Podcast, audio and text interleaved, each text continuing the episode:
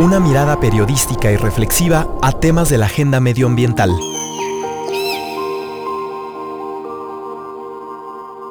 Resistierra.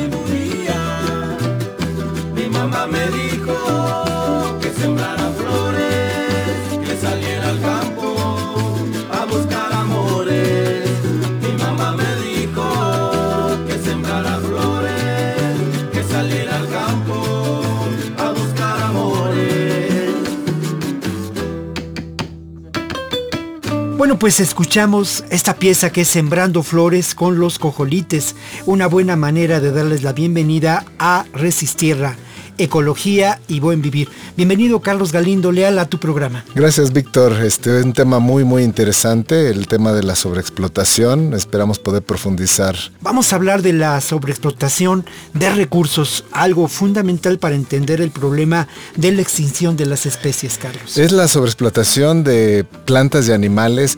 Yo considero que ya eso de sobreexplotación de recursos, la palabra recursos, pues trata a las especies como objetos y que deberíamos de cambiar nuestro lenguaje para verlo de otra manera.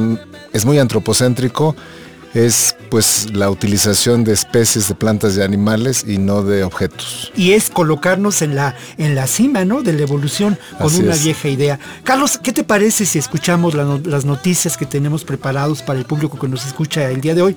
Pero antes voy a dar los datos de contacto para quien nos escucha puede eh, pues vincularse con nosotros. Arroba Ibero 90.9 y arroba Conavio. Y ahora sí, vamos a escuchar la información con Ivette Mota. Resistierra. La pérdida de bosques. Efecto de la agricultura comercial.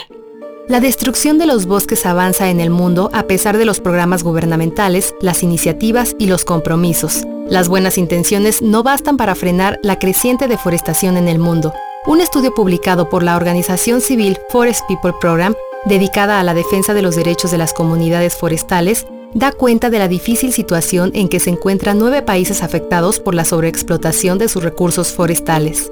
La debilidad de las instituciones y la corrupción representan grandes obstáculos en la lucha contra la pérdida de los bosques. El informe señala a la agricultura comercial como la principal causa de la deforestación.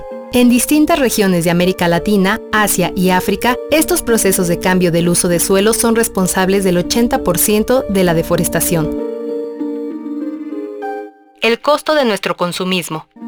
Después del próximo 2 de agosto, la humanidad vivirá endeudada en cuanto al aprovechamiento de recursos naturales renovables, de acuerdo a los cálculos de las organizaciones civiles Global Footprint y WWF. Este es el costo de nuestro sobreconsumo, para solventar las necesidades propiciadas por nuestra manera de vivir, necesitaríamos de casi otro planeta. Para realizar estos cálculos, tomó en cuenta los recursos consumidos por la ganadería, la pesca, los cultivos, la construcción y la utilización del agua. El estudio afirma que ya consumimos este año la totalidad de los recursos que el planeta puede renovar. El llamado día del rebasamiento es cada vez más pronto en el año. Si hace un par de décadas estos recursos se agotaban a finales del mes de septiembre, hoy se agotan a principios del mes de agosto. Carlos, de estas notas a mí particularmente me interesa esta que tiene que ver con el costo de nuestro consumismo.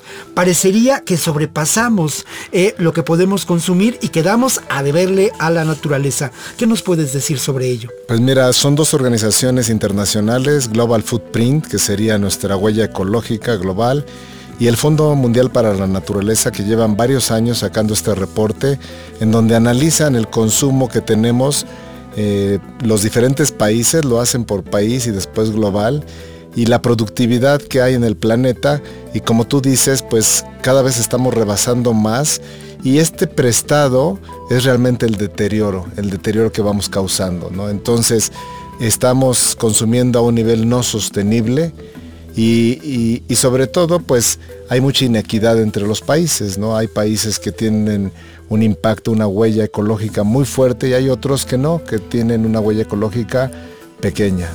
Esto ha aumentado lamentablemente con los años, Carlos, y tiene que ver mucho con el tema del programa de hoy, con la sobreexplotación de los materiales, de lo que usamos para la vida, colocándonos, primero tendríamos que colocarnos en una realidad distinta y no, como decía hace un momento, en la cúspide de la, de la, del, de la montaña y dominar desde ello a la tierra. Tenemos que cambiar nuestra perspectiva sobre eso. Vamos a seguir conversando en torno a este tema, pero antes yo quisiera que escucháramos, Carlos, Camomila interpreta Iraiba Noriega y es una canción de su hijo, me decía. Así es, fue también parte de el concurso de cantos y cuentos que organizamos con la Fonoteca Nacional hace unos años y en una salida pues este hijo de Iradia eh, se... se lanzó con esta canción que es maravillosa. Vamos a escuchar Camomila.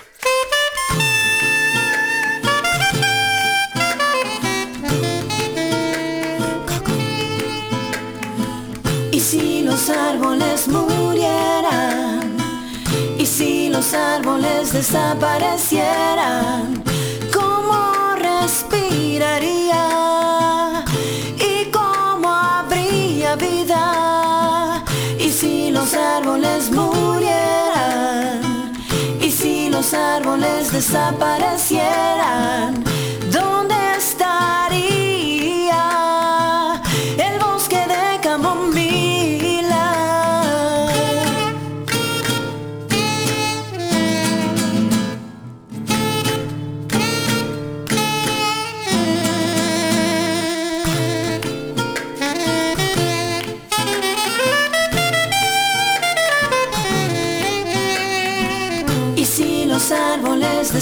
desaparecieran los animales donde vivirían. Y la alegría cómo sería sin pajaritos que nos canten canciones y conejitos que alegren corazones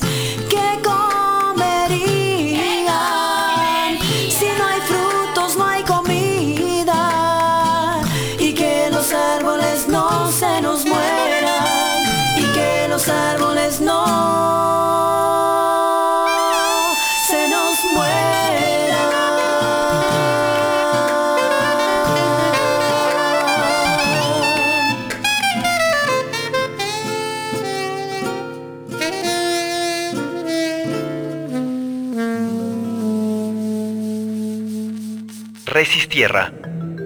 Bueno, pues regresamos aquí a Resistierra ecología y buen vivir. Y seguimos en, la reflexión de este tema que es fundamental, que tiene que ver con la sobreexplotación como una de las causas para la extinción de las especies. Carlos Galindo Leal, director de divulgación de la ciencia en Conavio, realizó una entrevista con eh, Francisco Fernández, una entrevista por lo demás interesante porque es, eh, Francisco pertenece a la organización COBI, Comunidad y Biodiversidad. Eh, Carlos, lo primero, cuando hablamos de sobreexplotación de las especies, de los individuos, eh, ¿a qué nos referimos propiamente? Esta es una causa esencial para eh, lo que podemos considerar la extinción, de, la extinción de las especies. ¿Es muy grave el problema que vivimos en nuestro país? Así es, Víctor, y yo creo que hay que separarlo en dos partes. Una es el uso que hacemos de especies silvestres, como pueden ser la pesca, la cacería, eh, la extracción de cactáceas, la extracción de orquídeas, a veces el, tráfico de mascotas de fauna silvestre. Esas son poblaciones silvestres. Y la otra es poblaciones que hemos cultivado, que es la agricultura, la ganadería, en donde generalmente en esas no hay sobreexplotación, porque las hemos domesticado y, las producimos, digamos, a bajo nuestra demanda. En las primeras, en las silvestres, hay un problema de que cada una de estas especies tiene su propia dinámica. Algunas tienen muchísima, una, reproducción muy grande con muchos, muchas crías y, este, y otras no, otras tienen que esperarse varios años, digamos en el caso de las tortugas marinas. Y entonces cada especie tiene su paso, cada especie tiene su, su nivel de reproducción y la sobreexplotación sucede cuando nosotros no le damos tiempo a esa población de recuperarse. Empieza a haber una demanda y empezamos a extraer mucho más de lo que la especie es capaz de producir. Y en ese sentido, pues sí tenemos fuertes problemas con muchas especies que, no sostienen ese manejo, ese aprovechamiento. En el caso de, por ejemplo, cactáceas, que México es el país con mayor número de cactáceas, pero muchas de ellas crecen muy lentamente y la extracción que hace la gente de sitios silvestres pues la hace todavía sin un programa de manejo sostenible, ¿no? Que tenga en cuenta la capacidad de estas especies.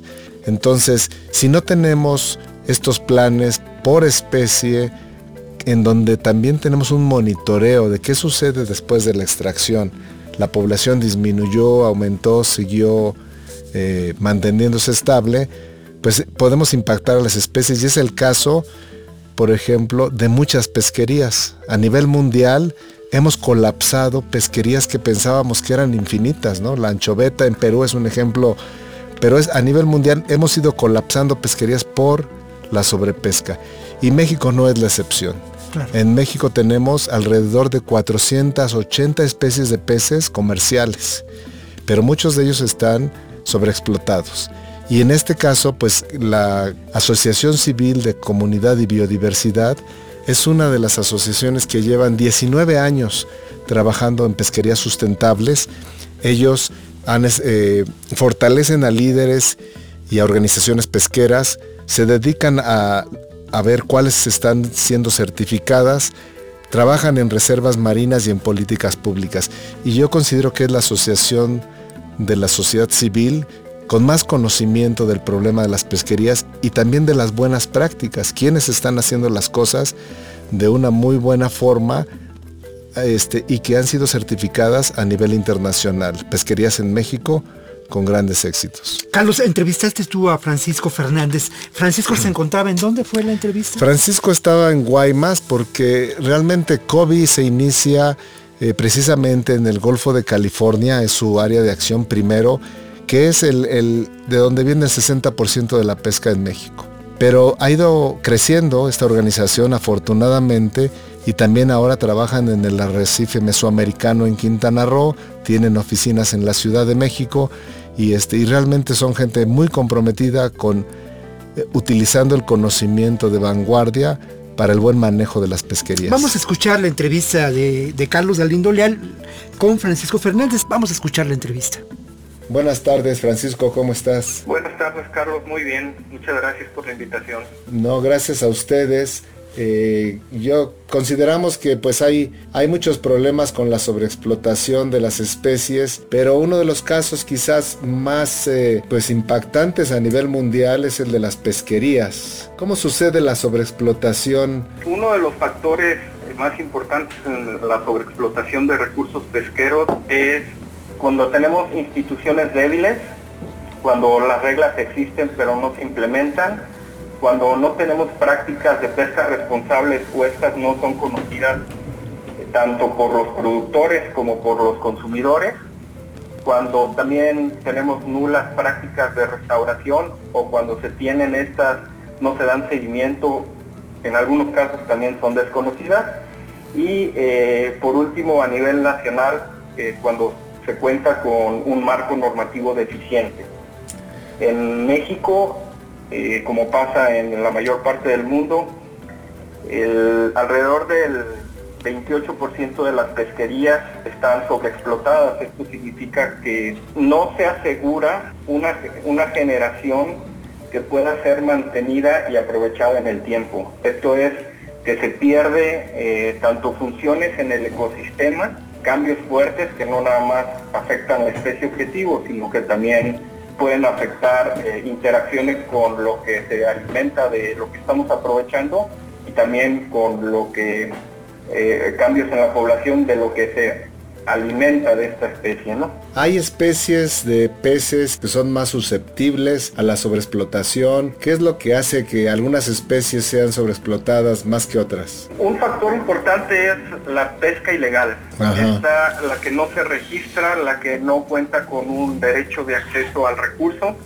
que por lo general es dos veces eh, el número que se cuenta con, con permisos de aprovechamiento.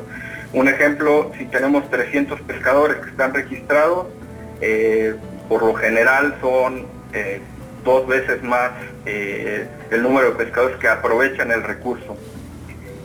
con respecto a las artes de pesca, el arte de pesca selectiva es la que captura a la especie objetivo, pero además la captura asegurándonos que ya tuvo al menos una una reproducción o que tuvo ya eh, la oportunidad de dejar descendencia. Un ejemplo que tenemos de, estas artes de pesca selectivas es el anzuelo. Dependiendo del tamaño del anzuelo es el tamaño del pez que va a capturar, por, va relacionado con, el tamaño de la boca.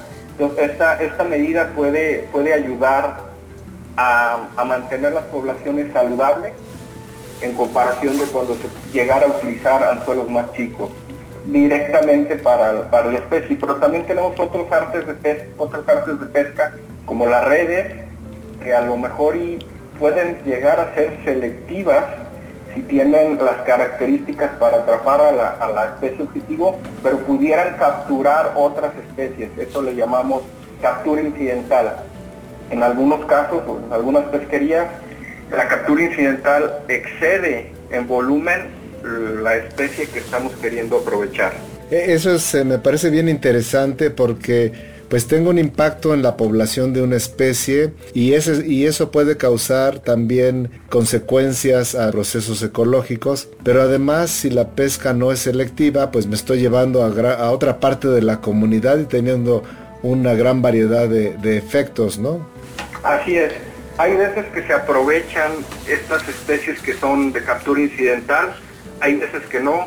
Algunas veces estas artes de pesca llegan a degradar los fondos marinos, eh, llegan a arrastrar y, remover todo lo que se encuentra en el fondo. También eh, tenemos que tomar en cuenta, Carlos, que cada especie tiene características diferentes. Por ejemplo, el callo de hacha entre 12 y 18 meses puede llegar a una talla comercial. ¿no? Esto es que ya llega a una talla donde podemos aprovecharla, pero si hablamos de tiburón o de algunas otras especies como los meros, tardan algunas veces más de 10 años en, en, reproducirse. Tenemos un gran impacto en muchas de estas especies y es lo que una de las principales razones del estado de la vaquita marina allá arriba en el, en el Alto Golfo. Pero también, también se escucha de algunos casos de éxito en donde los pescadores se han organizado y, están haciendo pues una buena pesca, ¿no? Con certificaciones internacionales. ¿Cómo va eso en, México? Mira, en México tenemos, bueno, por lo general siempre se habla o se tienen noticias malas de la pesca. O se tienen uno o dos ejemplos eh, que son tomados como bandera, ¿no? Como el, el, atún, eh, la sardina. Sin embargo, tenemos varias pesquerías, tanto industriales como artesanales, que cumplen criterios de sustentabilidad internacional. Por ejemplo, la langosta del Pacífico tiene el certificado más riguroso de pesca que hay ahorita a nivel internacional, al igual que el atún, al igual que la sardina en Sinaloa y en, Sonora. Tenemos otros ejemplos que, eh, que son evaluados por, con criterios también de sustentabilidad y que se generan recomendaciones de consumo. Por ejemplo, está el Monterrey Bay Aquarium que pone en semáforo las diferentes especies que son eh, consumidas en Estados Unidos y te dice, eh, en verde puedes tú consumir eh, lo, que realmente se está aprovechando de una manera sustentable, en amarillo pues puede mejorar algunas prácticas y en rojo lo que no se lo que no se debería de consumir. En ese caso tenemos el calamar eh, está en, dentro de esa, de esa lista. Tenemos también la langosta del Caribe, está catalogada como mejor opción. El Jurel de Isla Natividad, que también es una recomendación que se le da al consumidor de que está, está llevando buenas prácticas. Bueno, vamos a hacer una pequeña pausa. Regresamos a este programa. No olviden Resistierra, Ecología y Buen Vivir.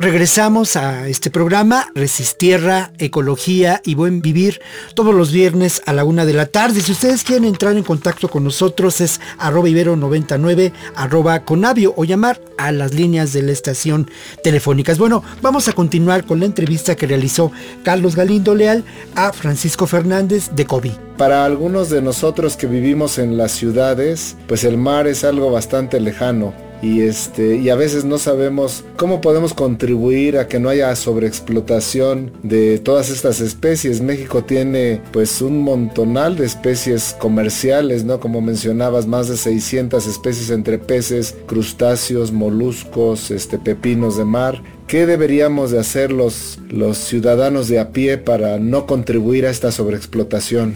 Bueno, principalmente enterarnos de si el, producto que estamos comprando está en veda o no. Si está en una veda, la veda significa que se protege a la especie cuando está en su época reproductiva. Entonces, eh, enterándonos de, la veda, pudiéramos nosotros ayudar a, mantener las poblaciones saludables. Otra forma es también eh, asegurándonos que el producto que estamos consumiendo viene de pesca sustentable. Hay diferentes páginas donde se puede ir viendo esto. Hay páginas tanto internacionales como el Fishery Progress, está también las páginas o los perfiles que crea Sustainable Fisheries Partnership, que son eh, la página de Fish Source Contamos también en la página de Conavio a nivel México de estas recomendaciones de consumo. Está la página de Pesca que indica qué pesquerías están realmente trabajando hacia la sustentabilidad. Francisco, y para terminar, me gustaría que si nos puedes platicar de la organización de la sociedad civil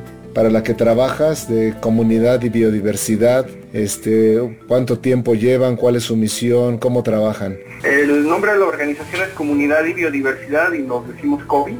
Eh, tenemos ya 19 eh, años trabajando por la pesca sustentable y la conservación marina a través de modelos de participación. Eh, trabajamos desde el fortalecimiento de líderes y organizaciones pesqueras, a nivel individual, fortaleciendo liderazgos en comunidades, generando cooperativas robustas. Trabajamos la parte de pesquería sustentables, donde buscamos cumplir con criterios de sustentabilidad internacional. Tenemos otro, otra línea de trabajo que es eh, reservas marinas, donde se trabaja con las comunidades donde se decide cerrar un área ah, para la extracción y las mismas comunidades van monitoreando y van tomando decisiones de cómo ir manejando esas áreas. Y por último, tenemos la línea de política pública, donde empezamos a, trabajar también con tanto con las comunidades como con el gobierno para, eh, para que se incluya la visión de, que el que aprovecha, el que consume, el que investiga, el que tiene que estar administrando el recurso. Buenísimo. Oye, me imagino tiene una página web en donde los interesados pueden eh, encontrarlos. Sí, la página es www.covi.mx. Excelente. Pues muchísimas gracias Francisco. Espero que sigamos platicando sobre estos temas y, que la gente pueda aprender directamente cómo participar para no contribuir a la sobreexplotación de las especies y particularmente de las pesquerías. pues muchísimas gracias eh, Carlos por tomarnos en cuenta para esta entrevista, promover la pesca sustentable y el trabajo con comunidades además de recuperar ecosistemas. Bueno, continuamos. Agradecemos la entrevista que realizó Carlos Galindo Leal con Francisco Fernández de COVID. Carlos, la gran pregunta, la pregunta recurrente es ¿qué nos toca hacer a nosotros eh, para evitar esta realidad de la sobreexplotación? Pues mira, como menciona Francisco, es, es muy importante que los consumidores seamos inteligentes, que leamos las etiquetas, que beneficiemos a los que están haciendo esfuerzos porque su producción sea sustentable, que compremos estos productos de pesca certificados. Tenemos una página en Conavio que es sobre pesca comercial, en donde realmente hay una riqueza de especies y muchas veces no las consumimos porque no las conocemos, mientras que consumimos las, el guachinango para todo, cuando no todas las poblaciones de guachinango están en, en buen estado. Hay unos carteles también para el Pacífico y el Atlántico y lo que tenemos que hacer es empezar a conocerlos más. Hay veces que tenemos expertos en vinos ¿no? y que saben todo sobre los vinos, pero en cambio sobre nuestras especies, pues deberíamos conocerlos para poder eh, consumirlos sin afectarlos. Eso yo creo que nos tenemos que hacer cargo de esta realidad. Y bueno, ahora eh, vamos a pasar a la sección de futuros posibles, la sección que prepare Caterina Sicardo. Un pequeño paréntesis sobre este, sobre este, sobre esta nota de futuros posibles. Pues la verdad es que es ficción, mi querido Carlos, ¿no? Pues mira, es, se duda su autenticidad porque pues a todos nos gustaría que ese, pues ese diálogo, esa ese, esa respuesta, ¿no? esa la de- carta. del jefe Seattle fuera auténtica, pero pues el jefe la dijo en su propio idioma, en el chino, y ha habido varias versiones. Pero vamos a escucharla como una buena pieza literaria y también eso, ¿eh? Como un buen futuro posible. Resistierra. Futuros posibles. En 1854, el presidente de los Estados Unidos de América, Franklin Pierce, hizo una oferta por una gran extensión de tierras en el noroeste de los Estados Unidos, en la que vivían los indios Squamish. Esta fue la respuesta del jefe indio Cyril. ¿Cómo se puede comprar o vender el cielo o el calor de la tierra? Esta idea nos parece extraña. Si no somos dueños de la frescura del aire ni del brillo del agua, ¿cómo podrán ustedes comprarlos? Cada pedazo de esta tierra son sagrados en la memoria y tradiciones de mi pueblo. El murmullo del agua de los ríos es la voz del padre de mi padre. Los ríos son nuestros hermanos. Ellos calman nuestra sed. Los ríos llevan a nuestras canoas y nos dan peces para alimentar a nuestros hijos. Si les vendemos nuestras tierras, ustedes deberán recordar y enseñar a sus hijos que los ríos son nuestros hermanos y también los suyos. Futuro posible. Dejar de observar al mundo como un instrumento. Aprender de otros. Tratar a los ríos con la misma dulzura con que se trata a un hermano. Bueno, pues esa es nuestra nota de futuros posibles, una nota que como decíamos, pues se duda de su autenticidad y su, y su realidad, pero no hay duda de que es una nota de una enorme calidad y de un enorme deseo de que esto sea un futuro posible. Pero más allá de lo que puede resultar una utopía, está la realidad de la próxima semana de la biodiversidad que ya, ya se acerca, Carlos. Cuéntanos un poco de dónde se va a llevar a cabo y qué es lo que, lo que contiene en esta ocasión Mira. la semana de la biodiversidad. Es la octava semana de la diversidad biológica, ya llevamos ocho años. Eh, se celebra en todo México. Pedimos que todos se unan, que visiten la página de la Semana de la Diversidad Biológica, en donde pueden registrar sus actividades. En la Ciudad de México celebramos en la Biblioteca Vasconcelos y es muy importante el tema porque vamos a celebrar casos de éxito. Y así como hemos hablado aquí en la serie de los factores que afectan a las especies, ahí vamos a ver casos de recuperación de especies, de consumo sustentable, de turismo sustentable, de realmente muchos de ellos, entre ellos este, tendremos a la gente de comunidad y biodiversidad hablándonos de la pesca sustentable en México. Buenas noticias porque al final de cuentas es posible reconvertir esta realidad terrible que enfrentamos en nuestro planeta. De eso se trata este programa Resistierra, Ecología y Buen Vivir. Carlos Galindo Leal, muchas gracias por compartir con, con, con Ibero 90.9 este espacio. De verdad, muchas gracias, Carlos. Víctor Ronquillo, el gusto es mío. Y bueno, yo quiero agradecer a la Fonoteca Nacional la producción, la realización, la grabación de este programa. Somos un equipo que se integra cada vez más en el trabajo de Resistiera. A Ivette Mota en la producción, a Susana Rivas y a Caterina Sicardo en la información, a Alfonso Illades en la realización del programa, lo mismo que a Miguel Colomé y a Felipe, mi amigo Felipe, que está en el truco de la imagen, o sea, en la cámara. Muchas gracias, nos encontramos la próxima ocasión aquí en Resistiera, Ecología y Buen Vivir.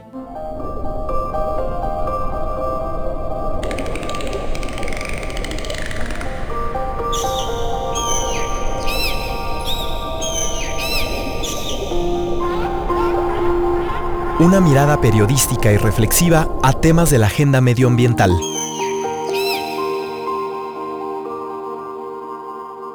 Resistierra